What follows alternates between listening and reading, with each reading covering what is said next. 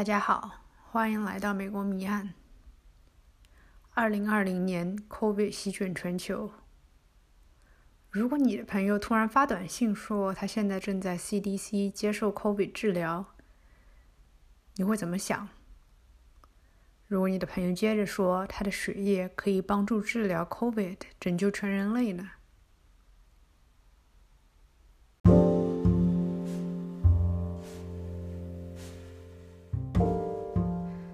这个案件发生的地方呢，是佛罗里达的棕榈滩县。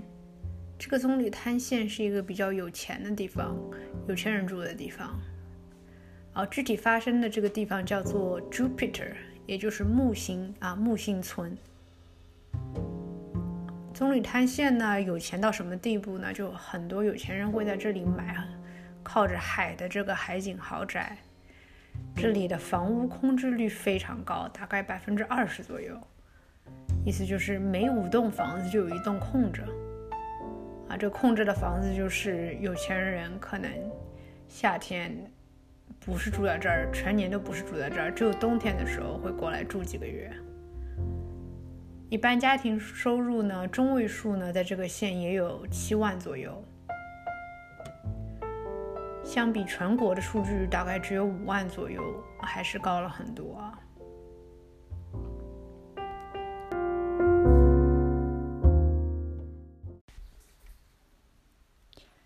在大卫·安东尼的脑海中，所有的迹象都指向世界末日。那是二零二零年的三月，处于 COVID 大流行的早期阶段。啊，我记得那时候各个美国各个州都开始关闭，经济也很不好，当时股票熔断，每天每天都有好多好多好多新的案件，新的这个 COVID 的 COVID 的人得病，这个大卫安东尼也不例外啊，他的生活也在慢慢的这个瓦解，当时他已经四十四岁了。他和他的前妻格雷琴呢结婚了五年，那时候快要结束了，婚姻即将结束。他呢也被他的雇主给解雇了啊，因为跟性骚扰女性。然后他的妻子呢把他从他们的联排别墅里面也赶了出来，他不得不又和自己已经年迈的母亲住在一起。所以。总而言之，他的生活是，也是被 COVID 搞得非常差。其实也不是 COVID 问题，他自己本身就慢慢的生活有很多很多的不如意。但是在 COVID 的停工，因 COVID 停工前的几几个星期里面，大卫还滔滔不绝的讲说，自己在哥斯达黎加会有一个新的开始，等等等等，在他这个。幻想或者说呃对未来憧憬的这个时候呢，他的前妻格雷琴呢生活也在继续前进。格雷琴呢比大卫其实年长一点，大卫当时就四十四岁，格雷琴有五十一岁。她是一个也是刚刚单身的母亲，因为跟大卫离婚，她呢又开始约会了，有一份自己喜欢的工作啊，她是做呃人力资源管理的。还有一个可爱的十二岁小女儿，那个小女儿是她和第一任丈夫，呃，杰夫生的。哎，她和她的第一任丈夫呢关系还比比较好。随着这个 COVID 进入了正日常生活啊，格雷琴就像和其他人一样，她想搞清楚怎么度过这个难关呢？她几乎每天呢都是在 Facebook 上。呃，社交各种社交平台上转发文章或者发表感想，啊，看了一些，有有的时候感觉就挺沮丧，有的时候感觉挺恐惧，也有的时候感觉还是蛮积极向上的。比如说他分享很多，就是，嗯，怎么保持安全，啊，这个病毒到底是什么？甚至还有就是他发自己说啊，我刚看完了《Game of Thrones》啊。权力的游戏，对，就很多电视剧。他说我看完了最新这些电视剧，有什么更多的电视剧推荐？所以感觉他这个人还是蛮向上的，啊，希望说就是渡过难关的。但是三月十九日，就是二零二零年三月十九日啊，那是一个周四，他最后发的一条信息是：当你的周围变成一片混乱的时候，最明智的选择是在你的内心创造和平。发完这个之后，他的个人资料就变黑了。接下去的几天里面呢，他就和亲人的大大部分交流也就停停止了。格雷琴他有一个老板，跟他还是比较好的，叫唐啊。这个唐呢，在得知格雷琴生病，格雷琴是周日的时候，呃，给唐发了一个短信，说他有点身体不舒服，然后周一也没有来上班，所以他的这个老板唐呢，就在周一的时候呢，早上给他发了短信，说啊，格雷琴你还好吗？他也没回。一天过去了，然后这个老板晚上的时候又给他发说：“嘿，如果你需要什么，告诉我，我有点担心你啊。”但是在周二早上呢，这个老板收到了回复，啊，这个回复里面格雷群说：“呃，他去了急诊室，啊，有低氧是和高烧。他说由于他的健康状况不好。”他被转移到一个联邦政府管理的一个叫 Bella Glade 的地点。他说：“啊，今天早上检查出来 COVID 的阳性。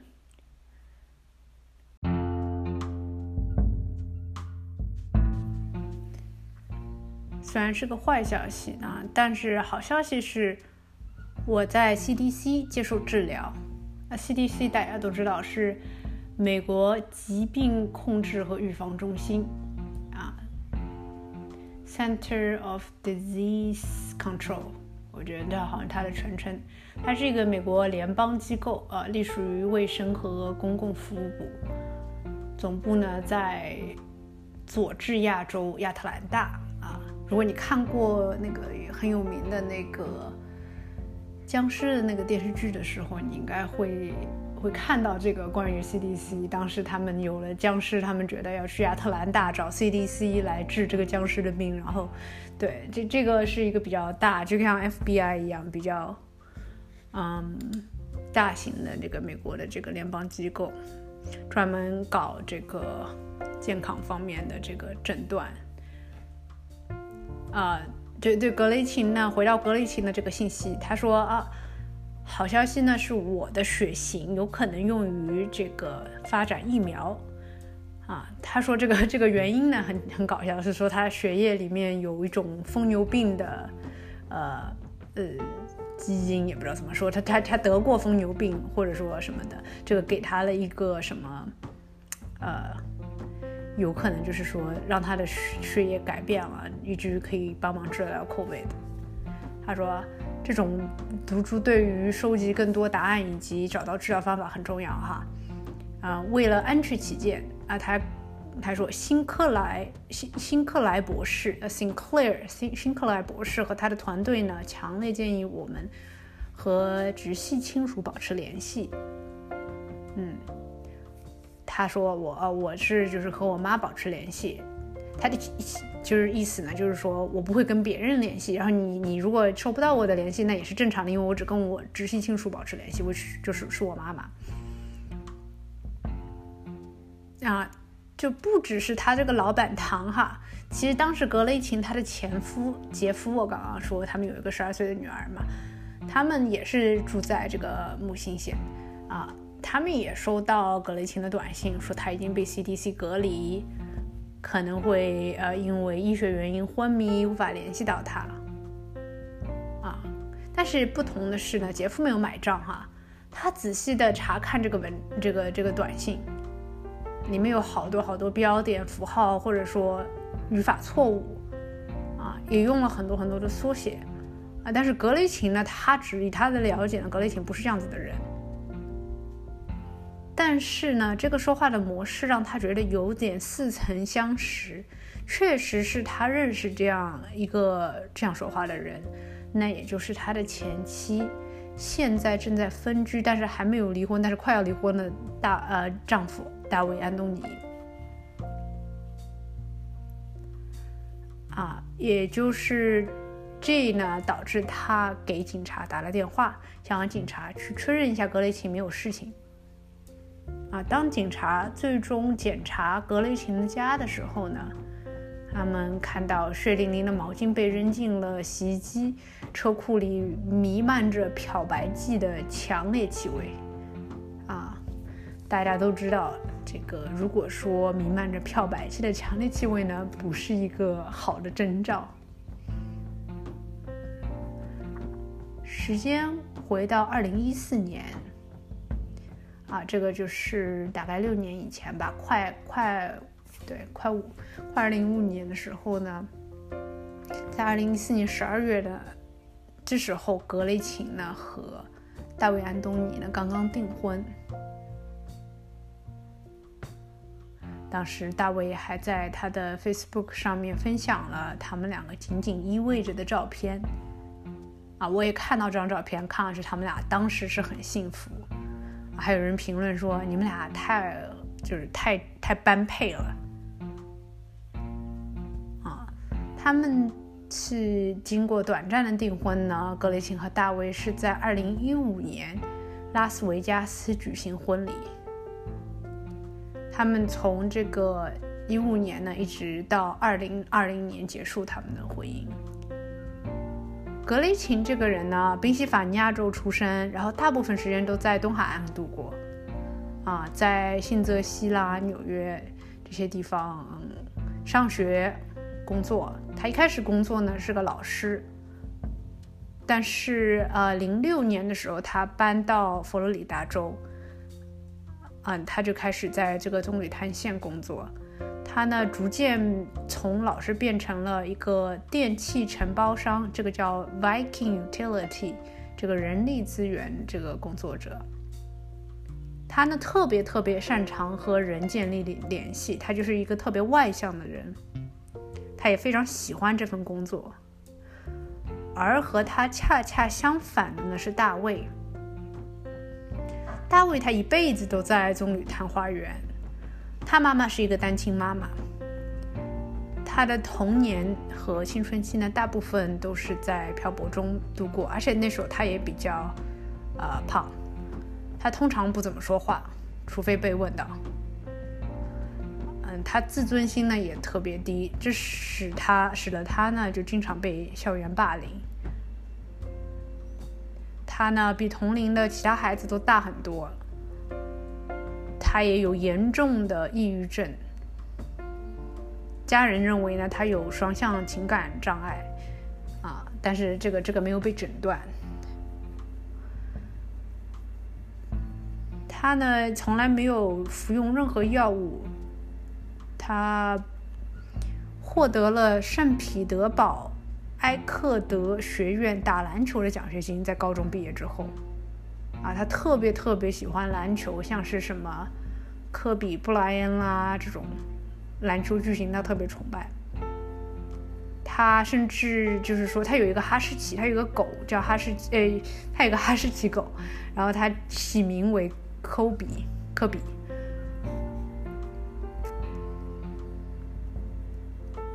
这个人呢，这个经历非常非常的奇葩。他在三十多岁的时候，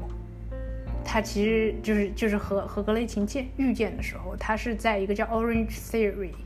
啊，这个橘色理论嘛，就是一个还蛮蛮有名的呃一个健身机构担任教练。这个健身机构其实我我在很多很多地方都看到，甚至加拿大也有，是一个连锁的。事实上呢，也就是这样这样认识格雷琴，在他们没有结婚之前，他呢是他的。就是等下，大卫是格雷琴的私人教练，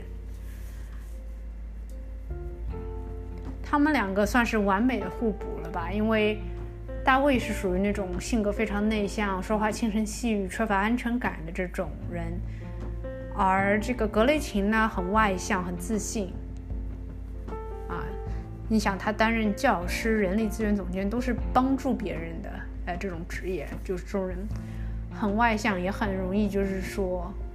使得人信任他们。啊，他们两个呢都非常喜欢，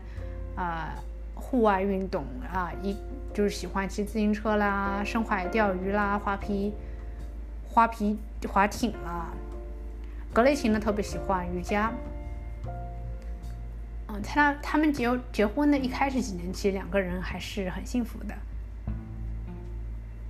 但是呢，大卫随着这个结婚呢，变得脾气变得越来越暴躁，有的时候呢还会辱骂别人。他们中间分开了至少六个月，但又复合了。而且这个大卫有点臆想，就是呃，就是脑袋有点异病吧，就是说他觉得世界即将结束了。他他经常就是说，他最他搞的最大的一次是在二零一八年，他。他就是到什么地步？他在自己卡车上面，他有一个 pickup truck，就是一个卡车，就是后面那种可以放很多东西的卡车。他放了三袋大米，带了一大堆锅碗瓢盆和十双鞋，然后他就出发了。他就是觉得要去躲这个世界末日。啊，他的家人认为呢是他的这个躁郁症啊的症状。啊，尽管他从来没有吃过药，也没有被诊断过。格雷琴呢是知道说她这个老公这个心理有点点问题，她觉得自己呢没有能力提供帮助，而且就是说她也不治疗，她也扎卫也不去治疗，所以说格雷琴的耐心呢就慢慢越来越弱了。他呢，二零一九年十二月，格雷琴给自己的朋友发短信说：“我呢希望大卫一切顺利，并希望他能学会如何处理自己的心理问题。”我很难过，但是我无能为力。我认为呢，他要先学会如何爱自己，他才可以爱别人。这是他有生之年可能不会经历的事情。慢慢慢慢的，这种疏远呢，发展到了有点恐惧的地步。格雷琴呢说，他经常从他为的眼神里面看出来就是疯狂。他呢，经常会格雷琴会把自己锁在他们的卧室里，啊，在自己的枕头底下放上一把刀。他跟他的老板唐曾经发信说，发短信说，我要把一把下楼放一把刀在枕头底下，以防万一，希望能睡个好觉。你就可以看出来，她是有多害怕自己的丈夫前夫，I mean 丈夫。其实真正促使他们离婚呢，是那一年的平安夜，二零年，啊，啊啊，其实呃那个一九年的平安夜，呃，格雷琴翻过这个大卫的背包，找到了格雷琴的结婚戒指，找到了格雷琴的护照，搞格雷琴的驾照、信用卡还有现金，他觉得。这让她非常害怕，她不知道自己丈夫要做什么，所以她在那一年决定了一定要离婚。最后，她让大卫呢搬出了这个联排别墅，他还换了锁。两个月后呢，也就是二零二零年二月二十八日呢，他提出离婚。被格雷琴赶出家门之后呢，大卫和住在附近的母亲一起搬到了呃，搬到了搬到了他母亲那个地方。啊，他继续呢是在这个 Orange Theory，就是这个橘色理论这个这个这个健身房呢培训客户。他已经断断续续工作了六年，但是呢，说说实话，他这个六年里面，他同事呢其实对他的看法是有改变的。一开始呢，他总是就是最先抵达健身房，也比较比较热心啊。但是，他自从跟这个格雷琴闹分手之后，他就开始越来到到健身房呢就越来越晚，而且越来越孤僻啊。他还经常攻击女性，也不是经常，就有两次，而且每次都被解雇了啊。就是说，第一次被解雇之后呢，他又找到那个经营者，然后跟他们啊见面，祈求他们原谅他，然后他回来了。然后第二次呢，他就他因为攻击被解雇的时候呢，就没有被允许再回来。尽管这个性格上面的确是很有问题，但是他呢，客户对他却是赞不绝口，都说啊，他是一个很出色的教练啊。虽然他的情绪非常不稳定，但是他做教练这方面还是非常棒的。呃，他虽然就是我们刚刚说过，他嗯很就是小的时候是比较胖的啊。但是他现在呢，就是六英尺七英寸，这个大概是多少？也有一米八九，一米九，一米八吧。他身就身材是那种，嗯，非常宽阔，肌肉发达那种，他并不胖啊，他就是只是很肌肉肌肉男那种。他的精力呢，有的时候是很充沛，有的时候又很低落，就就就像就他爸妈说的，就是有点点这个双向感情障碍，就有的时候特别精力充沛啊，特别。就他那种情绪就特别适合做，呃，就是健身教练吧，可能 啊，特别充沛的时候，我说，也有时候特别低落。这个一月二十六日的时候呢，那一年其实对大卫来说是非常非常重要的一件事情发生了，哎，这个其实对我们所有人都挺重要的啊，就是当年那那那个时候呢，科比。布莱恩特啊，科比他去世了，在一个直升机坠落的这个坠毁过程中丧失丧生，他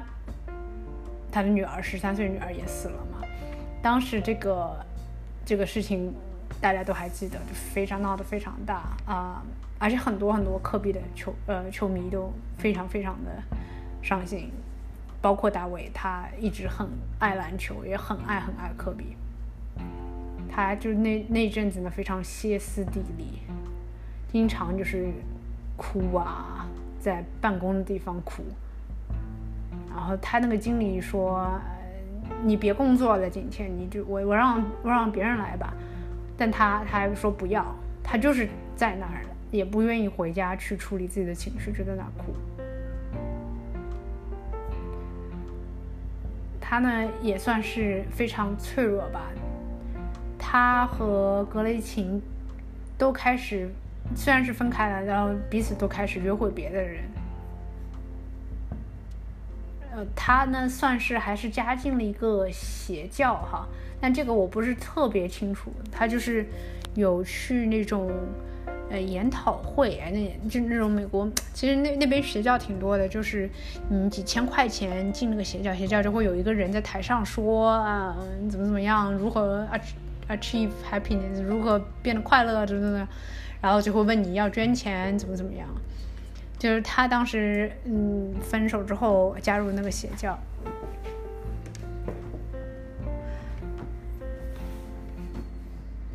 然后一次又一次的这个失败啊，而且这个金钱状况也不好啊，大卫这个对生活和对格雷琴的敌意呢就越来越大。三月七日，那时候他已经和格雷琴分开了，他也有自己去约会。他和约会那个女人呢，当时在喝酒啊，他们有很多那种就是纯喝酒的这种约会，品酒吧，可以这么说哈。嗯，有的时候品酒的时候还会有一个人给你介绍这个酒是怎么做出来的之类的。啊，他就在这个这个约会的过程中呢，课堂中对那个他约会对象大叫，然后冲到外面。这个约会对象肯定是觉得很很奇葩，这个男人怎么这样？那天晚上晚些时候呢，约会对象把把这个大卫送回送回他家，送回约会对象的家，去去想让大卫把自己的东西给挪走，然后就是你知道拜拜。但是呢，当他们到达房子的时候，他发现大卫把自己的衣服啊、行李袋全都放到他的家里面去，就好像要要搬到他家去一样。然后，然后，呃，当然，他就给别人报警，然后把大卫给赶走了。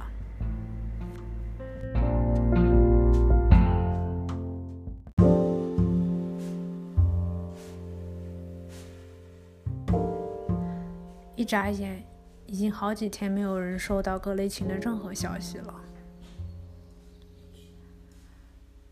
由于冠状病毒的传播，佛罗里达开始封锁。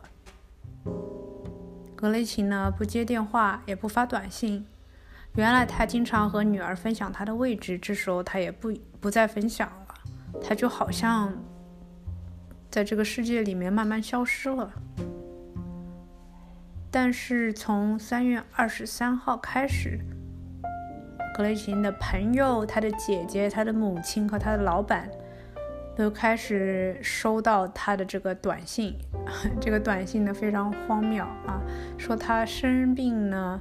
说说说他生病了啊，COVID，嗯，进并且进入这个木星县医疗中心检查，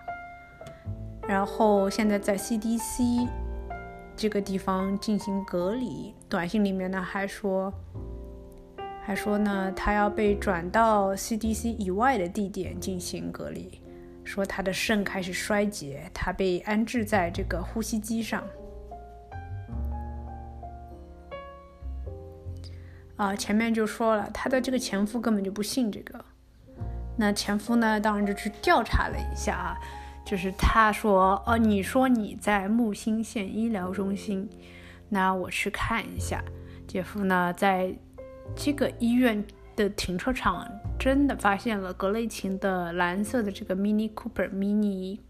库珀，就是那个一个很小很小的那个甲壳虫，对，甲壳虫车啊，他的钱包。他发现了格雷琴的这个车子和钱包之后呢，他就去问这个医院。但是这个医院的医生说，他二零零八年之后就没有在这个医院住院过。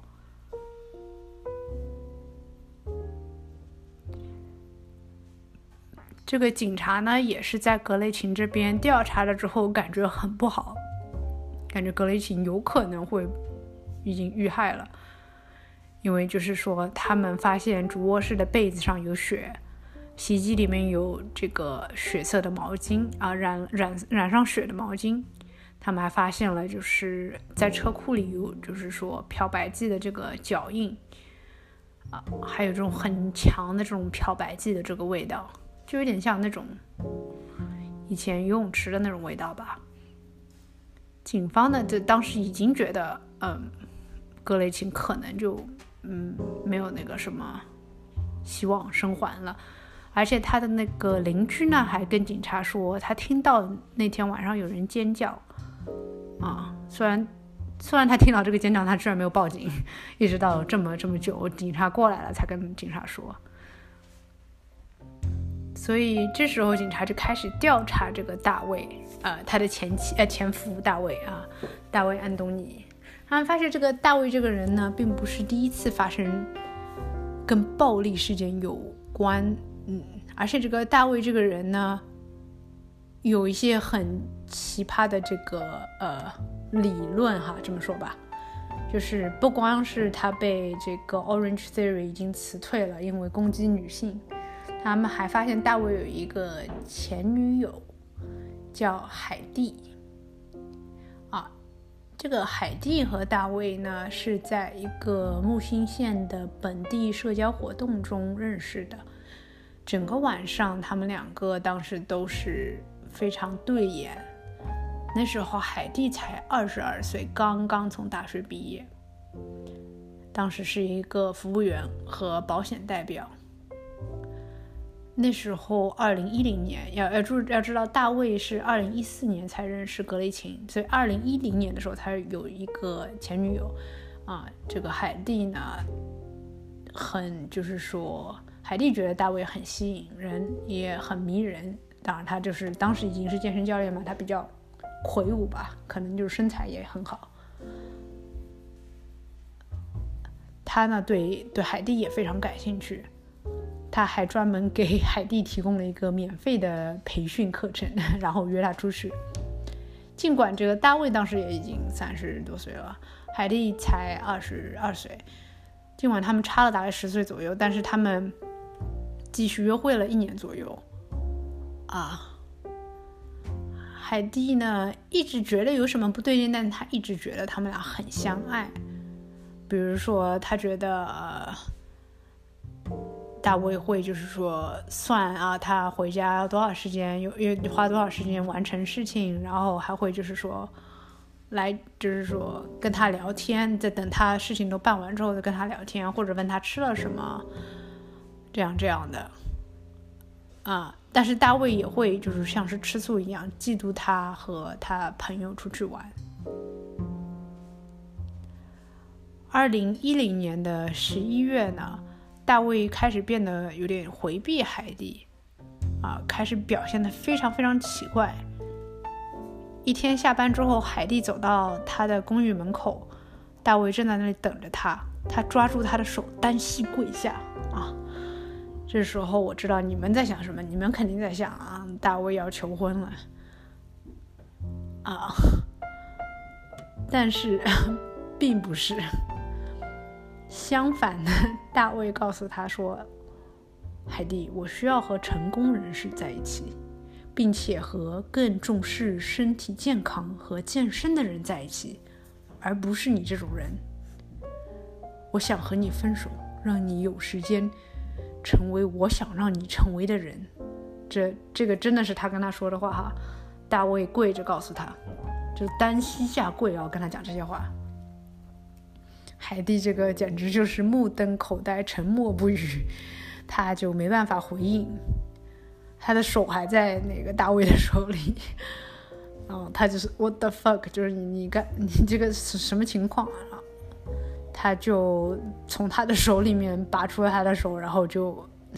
正式就是说分手了。海蒂现在回忆说，大卫其实。多次想要和他复合，但是因为他那次实在是太奇葩了，那个假求婚也不知道真分手，假求婚真分手，对，让他觉得太奇葩了，一直就是说他也没有想要跟他复合的意思。而且大卫在跟他断联了很久很久之后，就是他们俩分手，然后大卫一直想要跟他复合，但是他没有跟他复合，然后。就断联了，断联很久很久之后，二零二零年的时候，也就是就是 COVID 的时候，他还问他说，嗯，大卫还问这个海蒂说，你单身吗？要不要来喝个酒？嗯，但是海蒂根本就不睬他。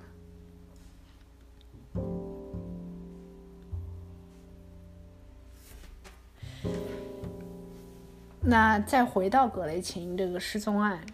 这个警方呢是一直怀疑大卫的，但是警方没有确凿的证据来逮捕大卫。这时候他们就开始调查这个大卫在哪里呢？啊，他们发现大卫呢离开了木星村，他到达了 Pensacola 潘彭萨克拉啊，就是他们原来是在佛罗里达州的东部。东部哈，就那个 Palm，Palm 这个这个这个这个木星县是在嗯佛罗里达州的很东部的地方，但它呢一路横跨这个佛罗里达州，到了最西部的彭萨克拉，这个开车大概要十一小时左右的车程，还蛮远的哈。啊，途中呢，这个他还进入了几个当铺啊，典当女性珠宝首饰。啊，但他们呢，当然是怀疑说这可能是格雷琴的东西，他就在典当。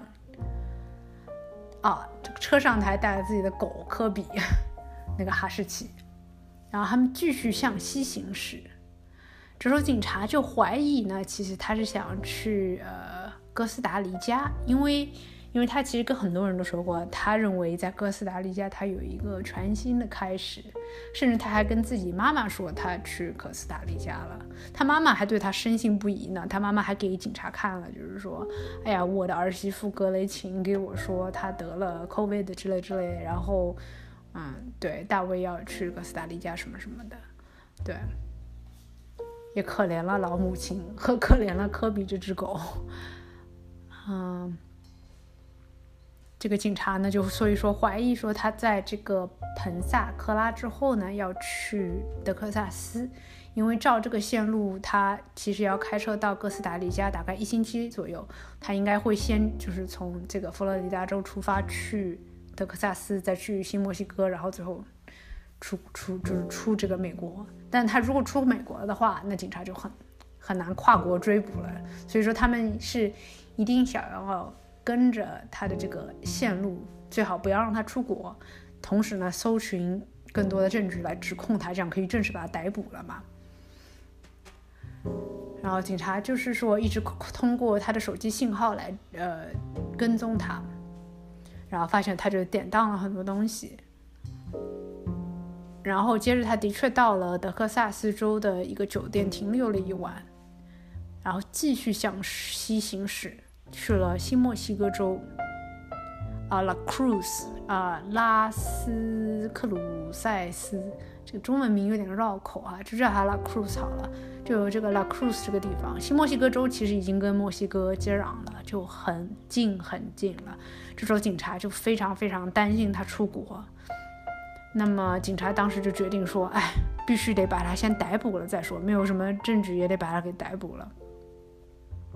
警察当时就决定，呃，把他带到警察局，但是他没有证据，然后他还不停的跟警察说，这个这个格雷琴还活着啊。大卫对警察说，格雷琴还活着。然后格雷琴不想跟警察见面，但是他有一份书面声明，啊，他还就是大声朗读这个格雷琴的 书面声明。他也当时发现了警察在跟踪，也不说跟踪他，就知道他的信息，可能是他妈妈已经跟他联系过了，跟他讲过说警察也有跟他妈妈联系过，所以他其实也知道警察跟着他，所以他当时被警察逮捕之前，他还给警察打了个电话，他说格雷琴没有死，你们不要误会了，格雷琴只不过是呃。逃避这个，担心自己的生命安全啊，逃避他的前夫，以及觉得自己在工作中发现了这个单位有呃泄职行为，他就是说怕这个单位会派杀手来杀他，所以说其实格雷琴也在逃命啊。这个 CDC 这个这个整个 COVID 这个事情呢，也是格雷琴编造出来，想要保命，然后并且跟他一起逃跑。啊，这这个肯定很扯淡，没有人听，没有没有人信他了。啊，警察把他逮捕之后，还跟他说，就是说你不能出国。同时呢，警察也一直在调查这个格雷琴的这个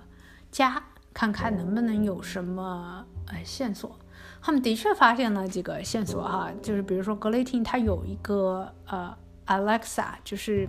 亚马逊的那个，就有点像是那个智能的家居的这种，嗯，说话的这种，就可以跟你对话这种机器。你可以跟他问天气怎么样，什么什么什么的。然后，嗯，他们就要从亚马逊那边申请这个搜查令，来知道就那一天格雷琴在他生命那个 quote unquote 就是最后时刻发生了什么。啊，所以说这个需要调查令。还有呢，就是格雷琴家里有几个摄像头，这个摄像头呢全都被破坏了哈，全都全都是没办法用了，然后也不见了。就是说，嗯，就是说这个，但是呢，但是，但是估计这个无无论是谁破坏这个摄像头，可能就大卫破坏摄像头的这个人呢，不知道这些摄像头就是在他们还。有用的时候拍到的一切的视频呢，都是上传到云端的，所以说他们还申请了搜查令来，就是说得到那天晚上的摄像录像，但是他们最后还是不得不放走大卫，因为就是这时候他们的搜查令还没有得到结果，他们还没有真正得到那些录像来做证据来指控他。但是隔了几天之后啊，他们的确是从监控摄像头那边得到了格雷琴那天晚上的录像，生命最后时刻吧，这么说吧。他们看到三月二十一日早上六点刚过不久，大卫是潜伏在这个通往车库的这个阳台上，手里拿着一个很细长的物体。六分钟后，格雷琴呢进入了画面。他打开车库的门的时候呢，估计大大卫就躲在黑暗中。你可以就是说听到他说你在干什么？格雷琴说你在干什么？然后视频里面呢就可以看得出来，大卫强迫他进入了车库。你也可以听到他的尖叫声。格雷琴还对车库里面那个亚马逊那个 Alexa 嗯大喊大叫，他说啊，打开车库灯。Alexa 啊，打那个打幺九幺幺，但是呢，他说了几次之后呢，他的声音就慢慢的消失。然后你再看到这个视频的时候呢，就可以看到大卫的脸，啊，他戴着手套呢，他他他戴着手套拿下了这个摄像机。他还可以看到，就是说他身后有沾满鲜血的这个格雷琴。那这一点的确是足够证明说大卫跟格雷琴的死有关了。所以说，也就是三月三十日呢，侦查侦探们终于获得了逮捕令哈，因为他们有足够的证据了，终于可以把这个转成为凶杀案调查了。即便就是他们从头到尾都没有找着格雷琴的这个生也好，死也好，这个尸体也好，就是人也好。嗯，他们逮捕了大卫之后，很神奇的是，大卫就是拒不认罪哈。大卫一直跟他们说的理由是格雷琴还活着，他觉得呃警察太可笑了。你有什么证据指控我杀了格雷琴？格雷琴还活着，格雷琴只是在逃避他的公司对他的指控而已。甚至呢，甚至那个格雷琴十二岁，他的女儿艾娃，就是说，他们警察找艾娃录了一段音频，恳求说：“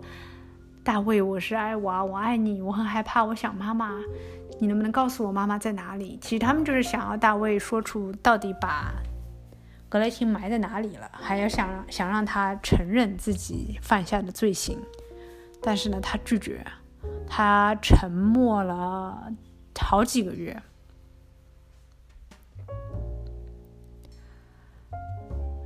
其实大卫就是一直拒不认罪的时候呢，就是说警察想过很多很多种方法。嗯，警察找过跟大卫稍微有一点亲密关系的远方亲戚，啊，也尝试过。艾娃找艾娃来祈求他把事情的真相说出来。大卫也曾经的确是跟米奇，就是米奇，就是跟他稍微有一点联系的，呃，远房亲戚说过他的情况不太好，但是并没有说过他就是呃杀人。所以就他沉默了很久很久以后呢。十二月份，十二月份那时候，嗯，三月份到十二月份，大概八九个月了吧？对，在拘留了这么久之后，他终于崩溃了。检察官和他最后达成了一种呃协议，就是他认罪，而且他带警察去找格雷琴的尸体，但是以此换取的就是检察官不对他就是起就不起诉他，就是终身监禁。然后最后呢，他们在距离他家很近的地方，一个养老院后面发现了他的尸体，裹着毯子，啊，最后发现他死于颈部和躯干的刺伤。那么案件到这里呢，也差不多就结束了。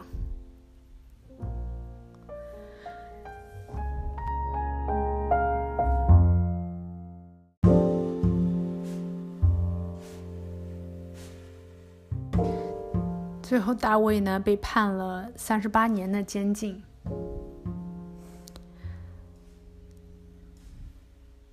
我呢对这起案件呢，